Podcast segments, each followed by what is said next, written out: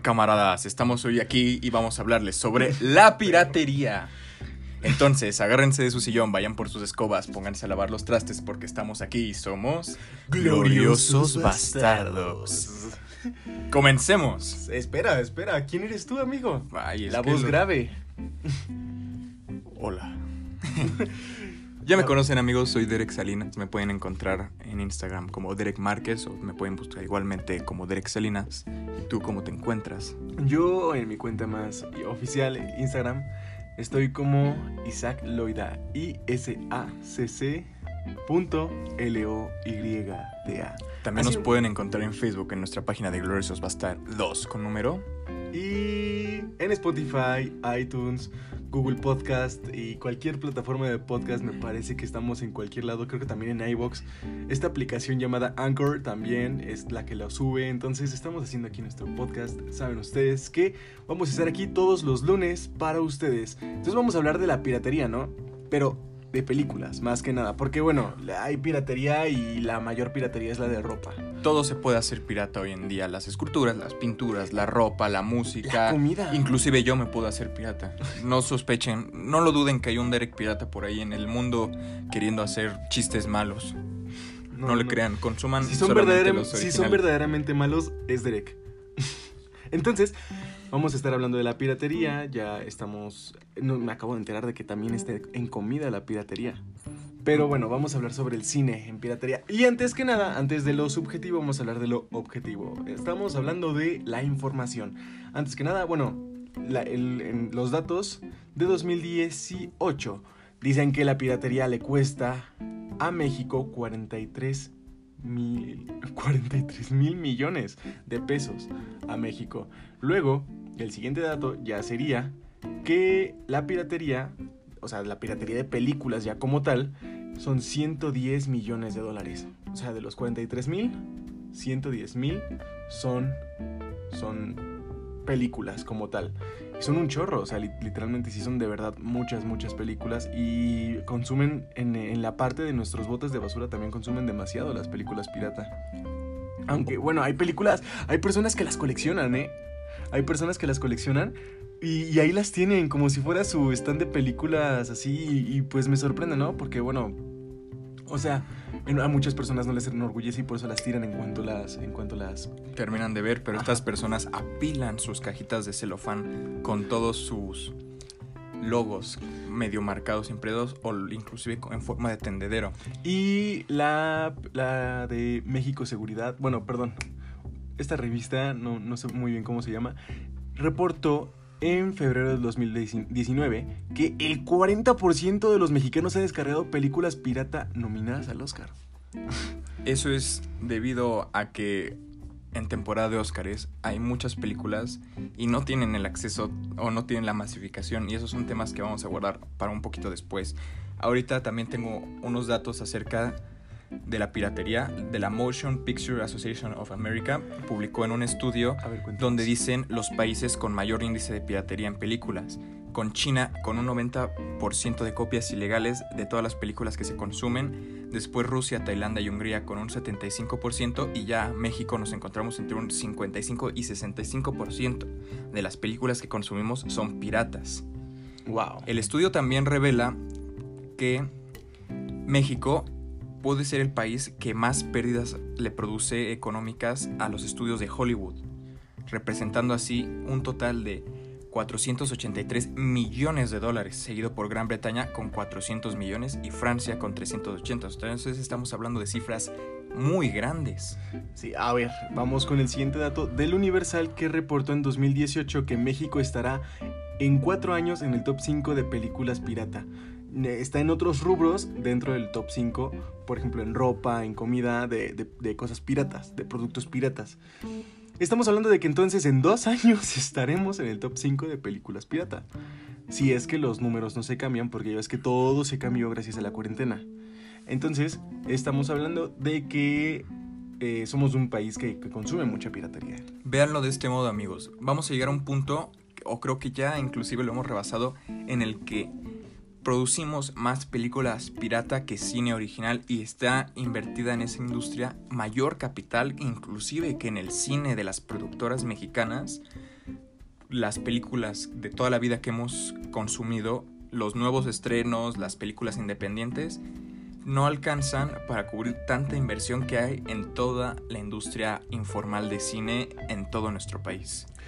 Que, bueno, yo de películas así, blockbusters, de películas grandes, así que con un montón de taquilla y mega blockbusters, eh, no he consumido piratería. He tenido que consumir más piratería de las cosas que no encuentro por ningún lado.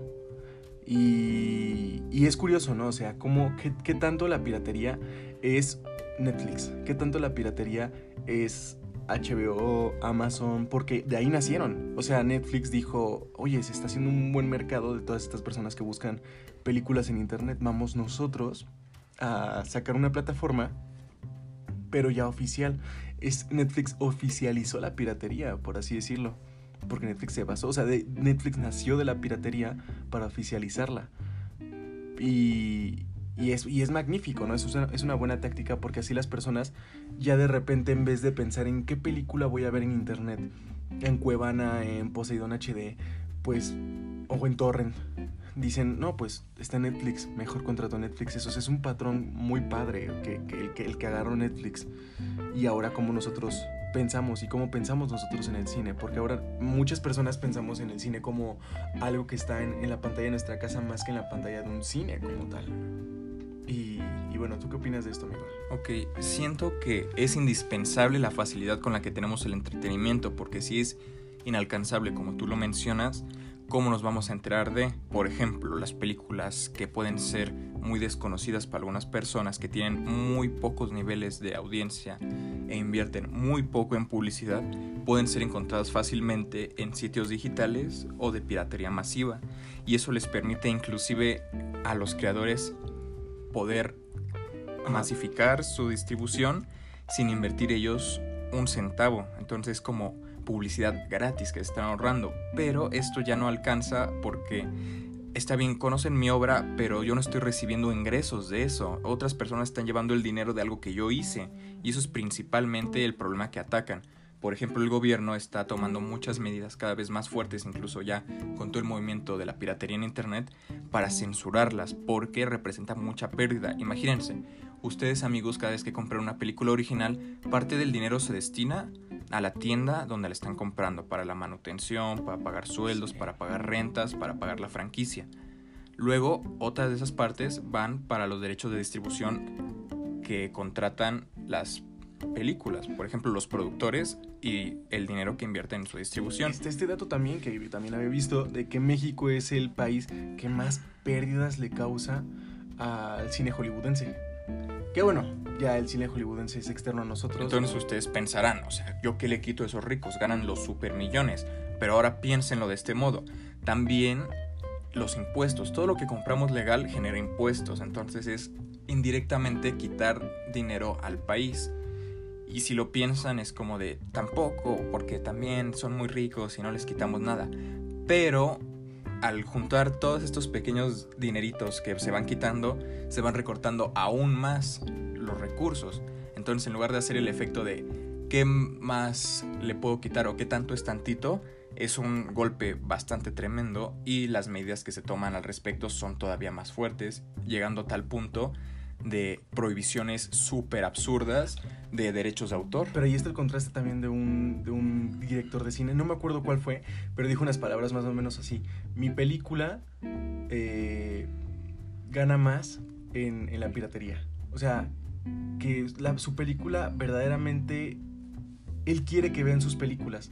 Y si, el, y si el, el, único método para que sus fanáticos vean sus películas es la piratería, pues entonces que las vean por el medio de la piratería, pero él quiere que las vean, porque ese es el verdadero éxito de un director de cine, que tus películas sean vistas, de un buen director de cine, que tus películas sean vistas.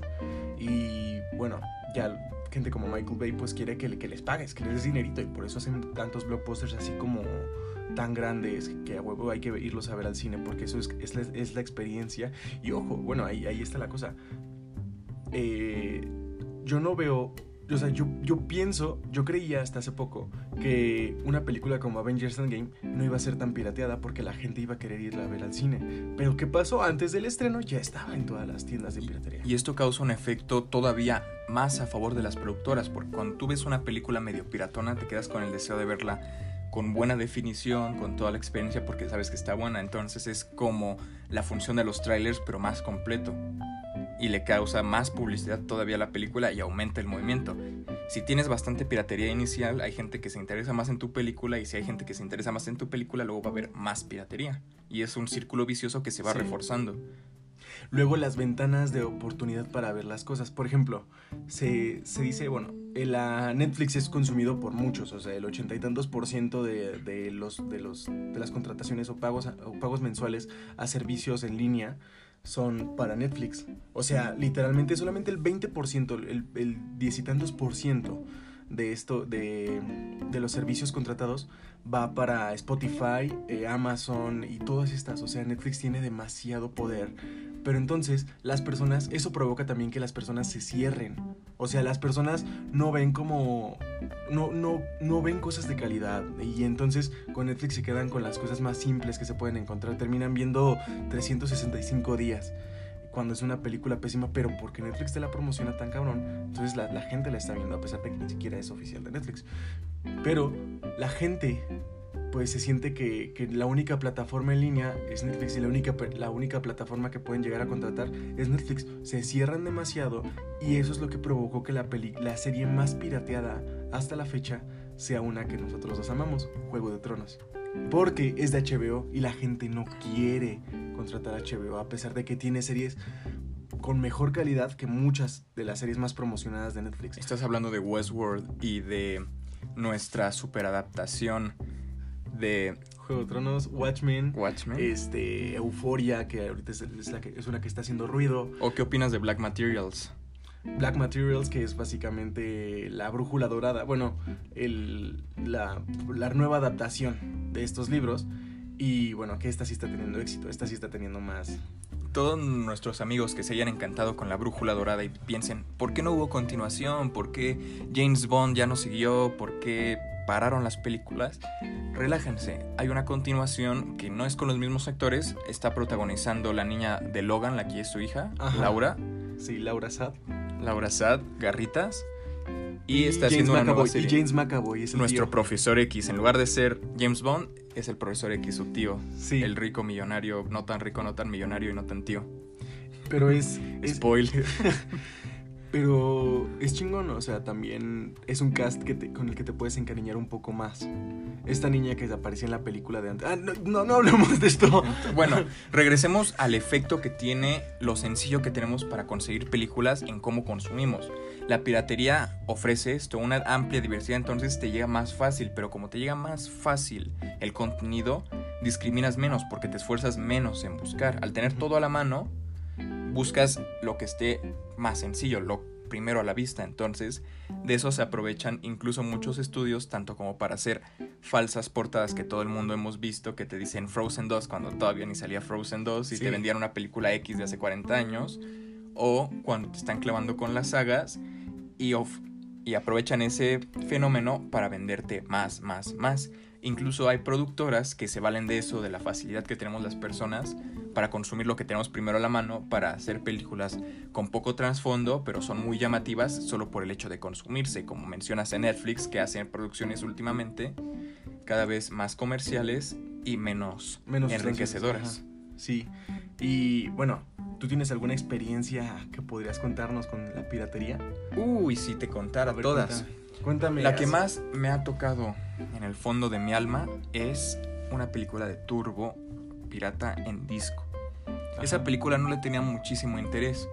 Creo que la compré por X o por Y porque era la única que había. Está grabada horrible. ¿Te, tocó consumir VHS piratas? No, todos los compraba originales en el puesto de periódicos. Cada domingo las de los Looney Tunes que venían con su peluche y su revista. Eso sí estaban bien caros.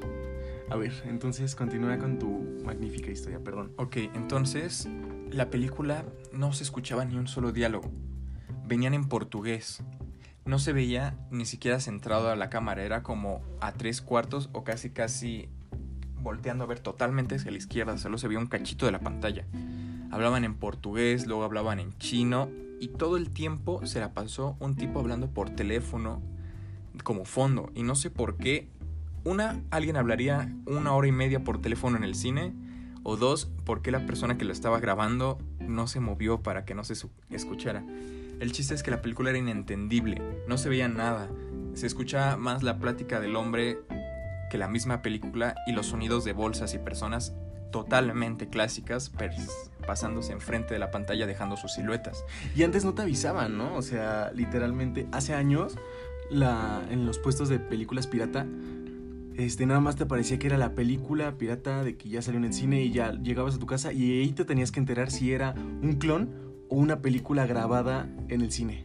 Y ahí y ahora, ya en, los puestos piratas de, de, la actualidad, ya aparece ahí el, el en, en, la misma cajita o en el mismo puesto diciéndote ya tenemos este gran estreno, pero es grabado de cine. Entonces ahí tú sabes ya desde un principio si lo compras o no.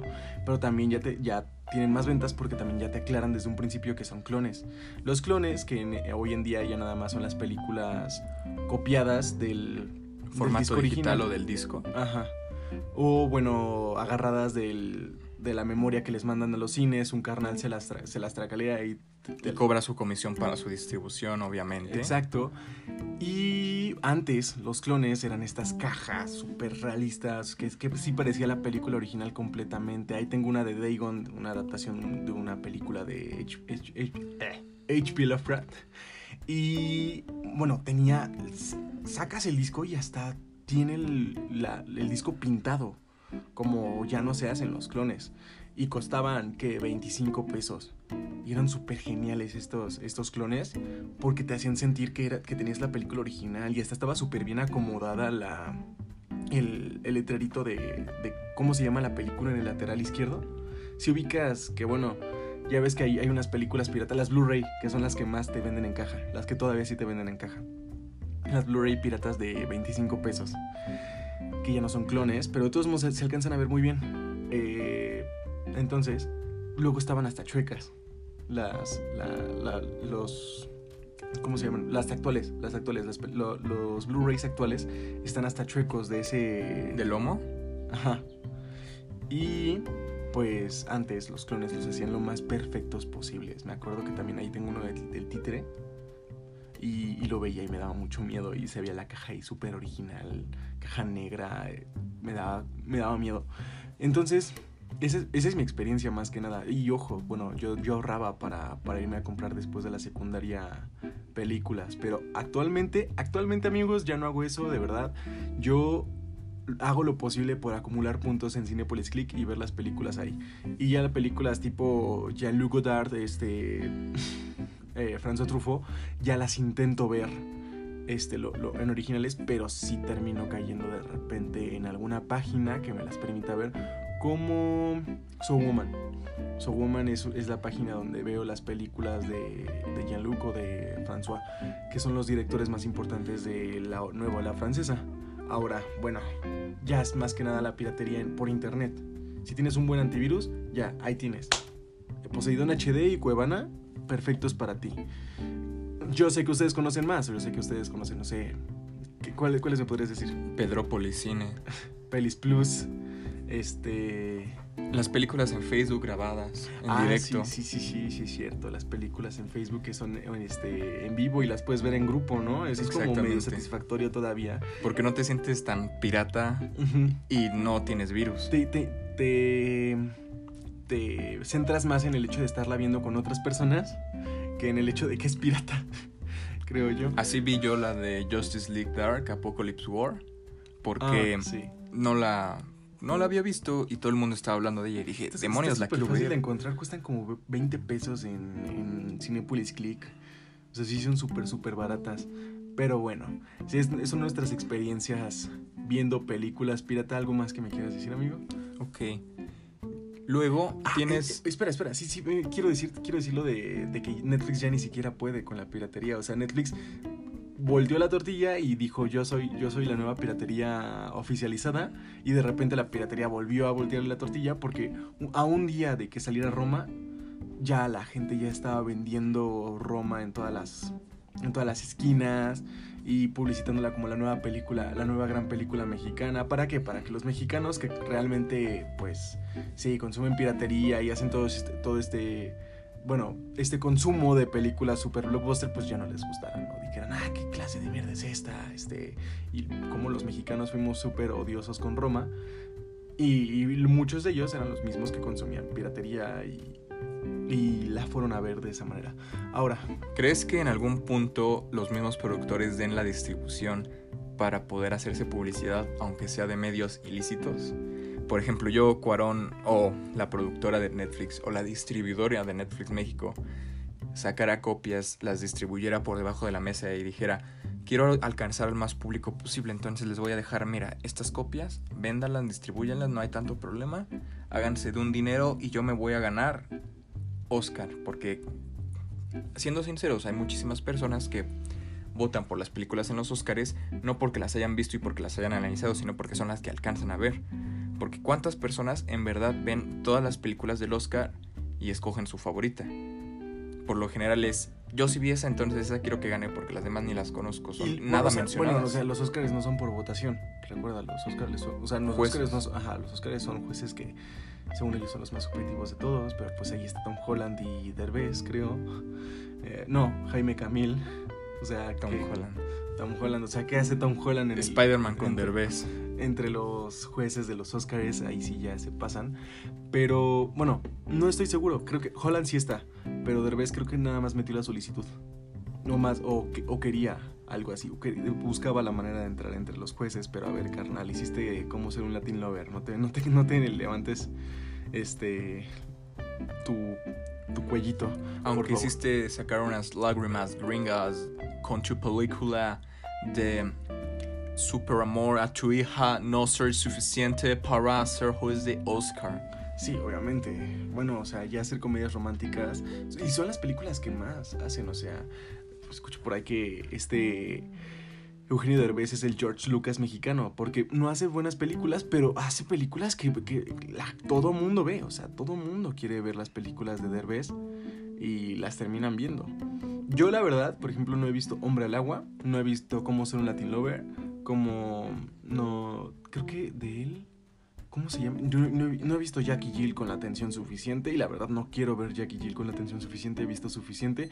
Vi un segmento de Al Pacino cantando una cosa horrible y ya dije, no, espera, esta cosa no la, no la veo ni, ni en mis peores pesadillas. O sea, si la quiero ver va a ser para reírme, no sé, pero ya en compañía de otras ocho personas para, para burlarme. Pero que ninguna de esas personas diga, ay, güey, es que es una gran película, me gusta mucho porque me hace reír. No, quiero, quiero verla con otras siete personas. Ah, quiero que otras siete personas sean, sean objetivas y puedan criticarla conmigo y reírnos mientras la criticamos, pero de manera pesada. Quiero, quiero hacer eso. Comparto tu experiencia. Yo tampoco he visto de esas películas de Derbez. Creo que las únicas que he visto son las de La misma luna, que cuando tenía siete ah, años se me hizo un poco cautivadora, la volví a ver y dije, la verdad, cuando le intentó entrar al drama, está, rara. Y la que te digo de no se aceptan devoluciones que dije, ah, conmovedora. No eres tú, soy yo. Esa la fui a ver al cine. Ajá, ese ya me acordé. E intento también el cine, que el cine mexicano lo vea de manera oficial. O sea, bueno, por ejemplo, no pude ver Los Olvidados hasta hace poquito que estuvo en la Cineteca Nacional, algunos seguramente la habrán visto, eh, que es una que es como considerada la, la película del cine mexicano, la película que levantó el cine mexicano después de la millonésima caída. ¿Nos puedes comentar de qué trata? Los Olvidados es una película que es básicamente sobre los pobres, o sea, sobre la, gente que vive entre estas casas este, en proyecto. Y, y no, no, son como tan, tan tomados en cuenta para la comunidad más este, capital. Entonces Los Olvidados se ubica, me parece, sí, en, la Ciudad de México. Y es de 1960, 50, 1960 me parece. Ahora, esta película la vi porque la vi desde la cineteca una porque no quería verla en pirata. Y además era la versión restaurada y eso es algo muy importante. Muchas personas, a muchas personas les vale completamente la calidad.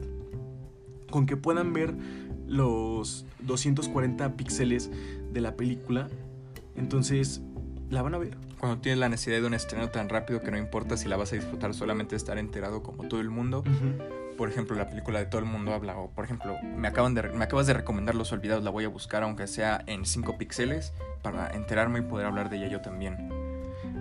y quiero que, a mí me gustaría más que habláramos sobre películas mexicanas. O sea, me gusta, me gusta mucho hablar sobre cine mexicano.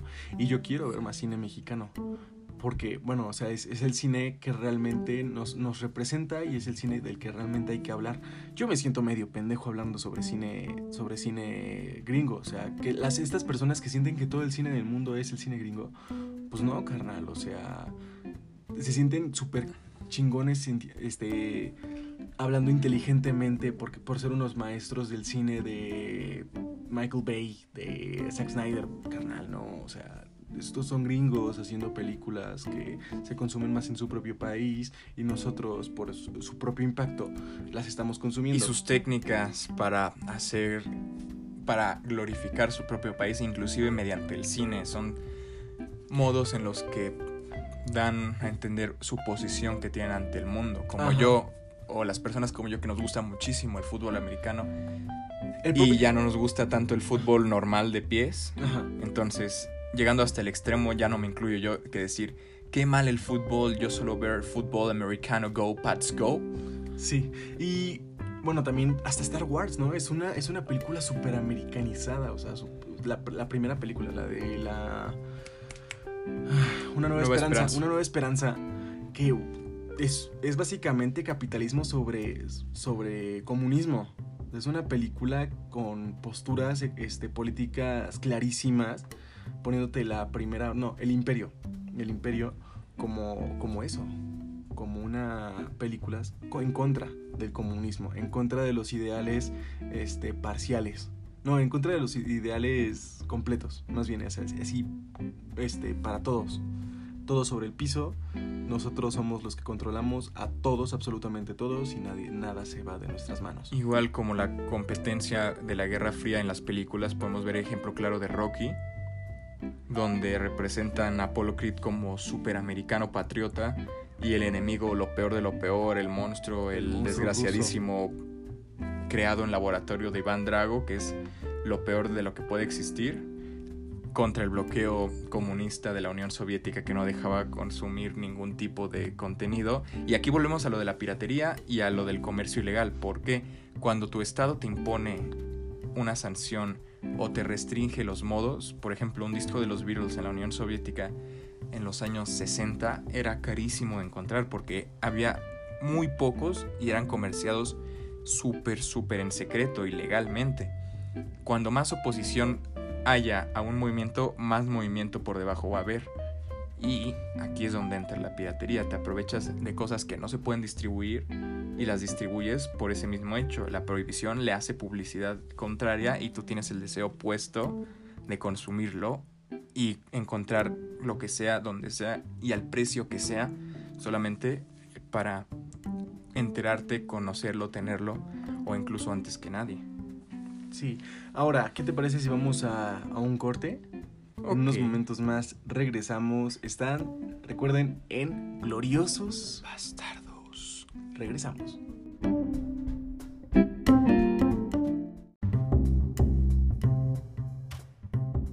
Y ahora sí regresamos ya para acotar, quiero decir que el 98% de los decomisos en Tepito corresponde a discos y películas, a pesar de los streamings, a pesar de los servicios de streaming que hay, que son un chorro ya, hasta unos que son prácticamente desconocidos como eh, el de Movistar. Y ahora, eh, eh, esto, esto ejemplifica muy bien que a los mexicanos no, no, no vemos problema en robar ideas.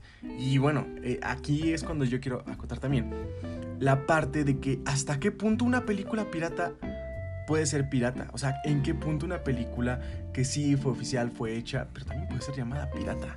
O sea, estamos hablando de que películas, series, una serie como Metástasis es la versión pirata de Breaking Bad. Y entonces la gente que ve Metástasis y no ve Breaking Bad les son gente que ha sido robada, sí, fue autorizada con, por Vince Gilligan y todo esto, porque en realidad esta persona que hizo Metástasis fue a, pedir la autorización para su serie.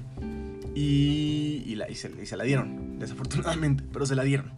Luego, eh, La Fea Más Bella, que es copia de Betty la Fea, Sí. o al revés. Sí, sí. Y luego 365 días, eso es una copia barata de, de 50 sombras, pero ya de plano, la- hasta 50 sombras es pésima y 50 sombras es una adaptación de una cosa tipo Wattpad de una mujer que le gustaba... eh, este El masoquismo. cre- creo que no, le gustaba Crepúsculo, amigo. O sea, Ah, los libros de Crepúsculo son malos. Le hicieron una película de Crepúsculo. Esta mujer que vio la, la película de Crepúsculo, este, las películas de, de la saga Crepúsculo, dijo, no, bueno, pues yo voy a hacer mi, mi, mi historia, mi, mi fanfic con esos personajes. Y luego hicieron este, las películas, que son aún peores. Y luego alguien vio las películas y dijo, voy a hacerme un guion.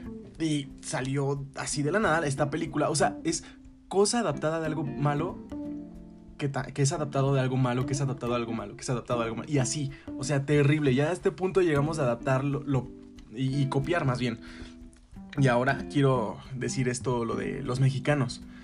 ¿De hasta qué punto productos mexicanos propios ya son piratas? Ya son productos piratas eh, copiados vilmente de cosas que han salido en otros países. Por ejemplo, de Bollywood tenemos Tres Idiotas, que es un peliculón muy bueno. Un peliculón que, con el que te puedes identificar si se ven mayores y todo esto.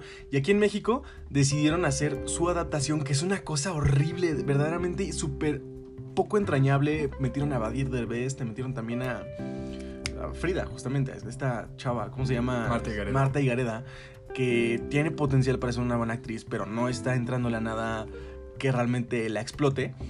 Y, y toda la película de Tres Idiotas es una vil propaganda, es un vil comercial de tu amadísima escuela, amigo. Del TEC de Monterrey. Entonces véanla. No, o sea, si quieren ver algo del TEC de Monterrey, Vean vean, el documental. Vean el documental de Hasta los Huesos. Hasta los dientes, perdón. Hasta los dientes. Que los, los dientes son huesos, ¿no? Más, más menos, más menos. Va, ok, ok. Y yo intentando justificar mis errores. Y ahora tenemos también No Manches Frida también, que es una copia barata de una película alemana. Que película alemana no es de las buenas. O sea, si quieren ver una buena película alemana, ahí les recomiendo ver Victoria. Está en YouTube, es un plano secuencia, es una película sin cortes, toda completamente seguida, que no te va a soltar ahí, te va a agarrar de donde menos te gusta y te va a decir de aquí no te vas. Y vas a querer verla y vas a sentir que cada parpadeo va a valer poco la pena. Es tipo 1917, así que no tiene cortes, ya. A, mí si me dicen plano secuencia ya lo distingo, pero para ustedes, si no, si no conocen lo que es un plano secuencia, les recomiendo mucho Victoria. Es una película que la acabo de ver hace poquito y está muy muy buena. Y otra película que pueden ver en YouTube también, que les recomiendo mucho, es la primera película mexicana grabada con iPhone. Se llama Oso Polar. Les recomiendo mucho Oso Polar y Victoria. Ambas las encuentran en YouTube, así que no tienen un- una excusa para, para no verlas. ¿Y están en original o están en YouTube por piratería? Oso Polar está, creo que de manera oficializada. Y Victoria, Victoria está en, YouTube, pero no, es un canal oficial, ¿eh? No, no. O sea, Oso Polar creo que sí fue como de quiero que la vean y la sacaron en YouTube. Y es, y es muy buena, creo que muchas películas de este canal son, son muy buenas. Y tiene como protagónico a este gran compinche que sale en, en Amores Perros. Ahora, eh, quiero también decirles sobre el caso de, de Blockbuster. Blockbuster también dijo, bueno, hay, hay mercado en hacer, en sacar películas y, y darlas. O sea, hay mercado en las personas que van a buscar películas a un lugar cercano. Que ya no fuera una tienda de películas como tal. Entonces sacaron Blockbuster. Blockbuster eh, en su momento rechazó Netflix y ahorita les contamos lo que pasó con Netflix. Pero Blockbuster ya estaba yéndose a la quiebra desde que México, pues ya saben cómo somos, nos encanta consumir piratería, entonces le estaba dando la madre al Blockbuster. Este, porque de todos modos las películas piratas siguen siendo más baratas que las rentas que te sacaba Blockbuster, a excepción de los lunes. Los lunes costaban 10 pe- No, los lunes no. Los jueves costaban 10 pesos en Blockbuster. Y ya eran los, los 4 o 5 días que te daban para regresar la película y ya. Y bueno, eran justamente puras películas blockbusters, por lo tanto no te aparecían películas de la nueva la francesa, no te aparecían películas de culto, no, o sea, no, las- no las encontrabas en una tienda que justamente se llamaba Blockbuster, como las películas que todo mundo va a querer ver porque son taquilleras, palomeras y simplonas. Este, entonces, ya la ya Blockbuster terminó llegando a la quiebra cuando llega Netflix, que fue un servicio muy parecido al Blockbuster, pero pero a domicilio. No sé si esto lo sabías, amigo. ¿Cómo? Explícamelo. O sea, bueno, Netflix era antes, en los noventas, un servicio que tú llamabas y te llegaba la película a tu casa en renta y ya. Rappi Películas. Ajá. Y, pero de renta. Entonces, eh, en, un- en su momento, ya cuando Netflix estaba a punto de, de provocarse en, una, en un grandioso este, producto, en un grandioso servicio más bien, se le, se le ofreció venderse a Blockbuster. La niña pequeña fue con la señora más grande y, y se ofreció venderse para ella y para hacerle el servicio, para que creciera. Y dijo Blockbuster, ¿qué crees? No, no, no me lates, tú no tienes futuro. ¿Y qué crees? Netflix terminó por darle la madre a Blockbuster. Ahora, bueno, no sabemos qué comisión le da Netflix a, la- a las, a las personas, a los, a los grandes, a las productoras, a los directores, por sacar sus propias películas. ¿Netflix no produce películas propias? Netflix sí, saca, sí produce algunas películas propias, como Beast of No Nation o como La Vieja Guardia, que desde un principio fueron planificadas para ellas. Esto ya lo hemos mencionado en otros podcasts. De hecho, las películas que Netflix nada más llega a los festivales y dice, oye, ¿ya tienes distribución para tu película? No, carnal.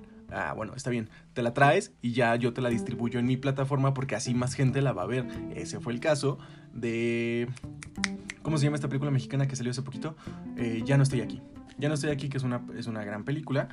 Entonces, no, no, no tienes excusa para, para no sacar tu película. Quería decir eso. Porque ya está ahí el servicio de Netflix para, para sacar tus películas. Si no, si no tienes distribución en Netflix, pues sácalas en Vimeo, sácalas en cualquier plataforma. Tú mismo, si no puedes sacarlas en un cine, pues te vas a tener que, entrarle al mundo de la piratería para poder empezar ahí. Ese es, ese es, ese es mi, mi parentesco con la piratería. Ese es el primer paso.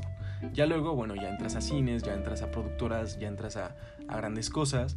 Este. Y a mí me, yo voy a terminar haciendo eso en, un- en algún punto. Si no, si no obtengo distribución para mi- mis cortos, para. ¿Nos vamos a ir al mercado a vender nuestras películas en bolsita? Ajá, nos vamos a ir a vender nuestras películas en bolsita, vamos a ir a comprar discos en el Walmart o en el Soriana, que están ahí los discos, el bonchote de discos para quemar y ya los, los vamos a llevar al mercado. Cortos, cortos, lleven sus cortos de Isaac Loida y Derek Salinas, vamos. ¿Has ¿Te has puesto a pensar en las repercusiones ecológicas que dan los discos? Porque Sí, son sea, tan mí me- baratos, compras, compras, compras y los desechas, porque tampoco son discos de super calidad que se mantengan Se han hecho intactos. esculturas con discos justamente para decirte, bueno, todo esto es lo que tú tiras y todo esto lo hemos agarrado de la basura para hacer esta escultura de discos. Hay personas que tienen alteros y discos, cientos y cientos y cientos de discos y no les ven fin y siguen comprando. Y todo eso se tira, se tira, se tira por lo barato y lo fácil que es conseguirlos. Sí. Ahora, bueno, ya no vamos a, ya no tendríamos comisión por hacer esto, esta actividad de discos en la calle, pero, pero al menos nos, nos haríamos ver, ¿no? Vamos a ir ahí enfrente de la cineteca a vender nuestros discos para, para que la gente por lo menos la vea y no, no para obtener reconocimiento, sino para obtener un público, ¿no?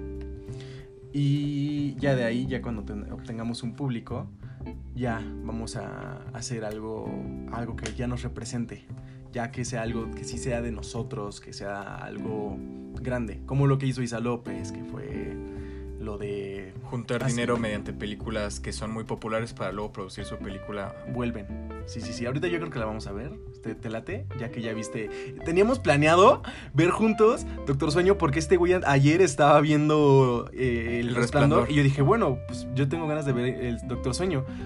Y ya, ya- llega y me dice, güey, güey, ya vi Doctor Sueño. Me terminé desvelando. Les recomiendo las dos. Por nada del mundo las vayan a ver en desorden. No, no, no pueden ver Doctor Sueño antes que El Resplandor. No lo hagan. No les va a gustar El Resplandor después de ver Doctor Sueño. Y no porque Doctor Sueño sea súper magnífica y sea mejor. Son totalmente ritmos distintos. Entonces vean primero la original de. Stanley Kubrick y ya después vean El Resplandor. Pequeño spoiler que no es tan spoiler. No están tan relacionadas. Traten de verlas lo más independiente posibles. Están Sí. muy buenas, disfrutables. Son otro mundo. Te cambian los actores al, al inicio de la película de... Sí, y eso es ¿no? un poco decepcionante porque son Ah, tan pero no característicos. vamos, no vamos a poner al Jack Torrance de, de la película El Resplandor. No inventes. Ahora, ¿quieres? Ahora sí, yo, yo, yo ya acabé con mis puntos. Vamos a pasar a las conclusiones. Conclusiones. Vas tú primero. Ok.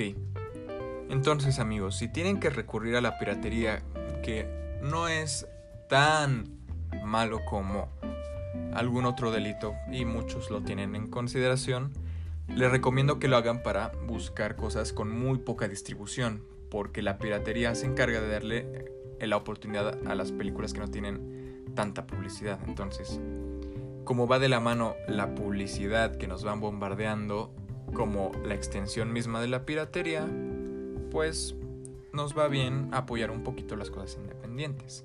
También les recomiendo ser más críticos, porque las películas... Que sientan lástima, ¿no? Que, se sientan, que sientan remordimiento al menos, ¿no? Que piensen que el consumo, pues no es tan bueno comprar, por ejemplo, una película a la semana. Les recomiendo algo que vayan a ver bastantes veces, que lo tengan ahí. No nada más comprar porque acaba de salir. También exijan mejor calidad, Vean los, cine, los vean- precios mejores. Vean cine de su país, de cine de su propio país. O sea, si, si están escuchándonos desde México, hay, muy buenas páginas oficiales. La Cineteca UNAM, Cineteca, este, la página de la Cineteca Nacional. Este, Filming Latino tiene muy buenas películas para, de cine mexicano. Y So Woman también tiene algunas películas que, que son muy disfrutables. Bueno, estas son más, más que nada yo he ocupado So Woman para la nueva ola francesa.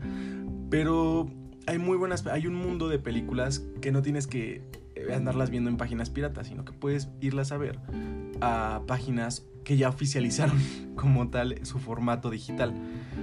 Este, Cinepolis Click es la que yo ocupo para ver muchas películas que no encuentro en otros lados. Este, hay muchas películas que son muy baratas, cortometrajes. Hay muy buenos cortometrajes en Cinepolis Click. Eh, también en todas estas páginas que ya les dijimos hay muy buenos cortometrajes. Y ahí es donde yo he descargado cosas como Vuelven, Guten Tag Ramón y una, un película. Ah, está buena Guten Tag, Ramón. ¿Ya la viste? Sí, la vi hace bastante tiempo y me gustó bastante. Ahí la tengo en Cinepolis Click. ¿Y cuál, cuál es la otra? Este. Ah, yo quiero comprar la película que fuimos a ver. La, la de Familia Medianoche. ¿Dónde la vayamos a encontrar? Eso es está un en Cinepolis. Click, está, ¿Está en? Cinepolis Click. Pues Ah, es, qué pues bueno. es distribución En, qui- en Cinépolis. 500 pesos, En estar. 500 pesos, sí, nada más porque. Porque nada más la vimos tú y yo. Sí, y pues necesitan recu- recuperarla el coste. Y como dicen, bueno, los cinéfilos, verdaderamente cinéfilos van a pagar por los 500 varos por esta película, ¿no? Este, vamos a buscar al director y le vamos a decir, oye, carnal, tu película estuvo buena. Y él va a decir, ah, por fin, Gracias. un nuevo seguidor de mis 18 seguidores en Instagram, no sé. Y, y ahí tengo también Sueño en otro idioma, que es como así un súper, súper peliculona. Me encantó, me, me sacó lagrimitas. La- A mi mamá también le sacó lagrimitas cuando la vimos. ¿Y en qué idioma está? Este, en español. ¿Y de qué trata? Ah, en- ¿cómo se llama? Sicril. Sicril es el idioma que hablan ahí. Y, de- ah, para, para recordarles, no olviden que hay dos maneras de decir hola, según, según mi mamá y yo. Este, decimos de repente Hi Hitler porque nos encantó Jojo Rabbit. Y también contigo, ¿no? Sí, Y Chupi. pero Chupi. tiene más sentido con más personas el Ajá, Hitler. el Hi Hitler, Hi Hitler, Hi Hitler. Y. ¿Cómo se llama esta? El Chupi. Chupi es, el, es la manera de decir hola en Sicril de la película Sueño en otro idioma. Me suena interesante. ¿De qué trata esta cosa? Es. Ay, no quiero decir spoilers. Es que. Sin spoilers, un resumen así en Este, general. un, un chico, un investigador de idiomas, me parece, está intentando recuperar la mayor cantidad de idiomas que pueda para que no se pierdan. Entonces, el idioma de los idiomas más perdidos es uno que se ubica en Veracruz, este, y es el sicril, un idioma que se cree, este, contacta con los animales y con la naturaleza.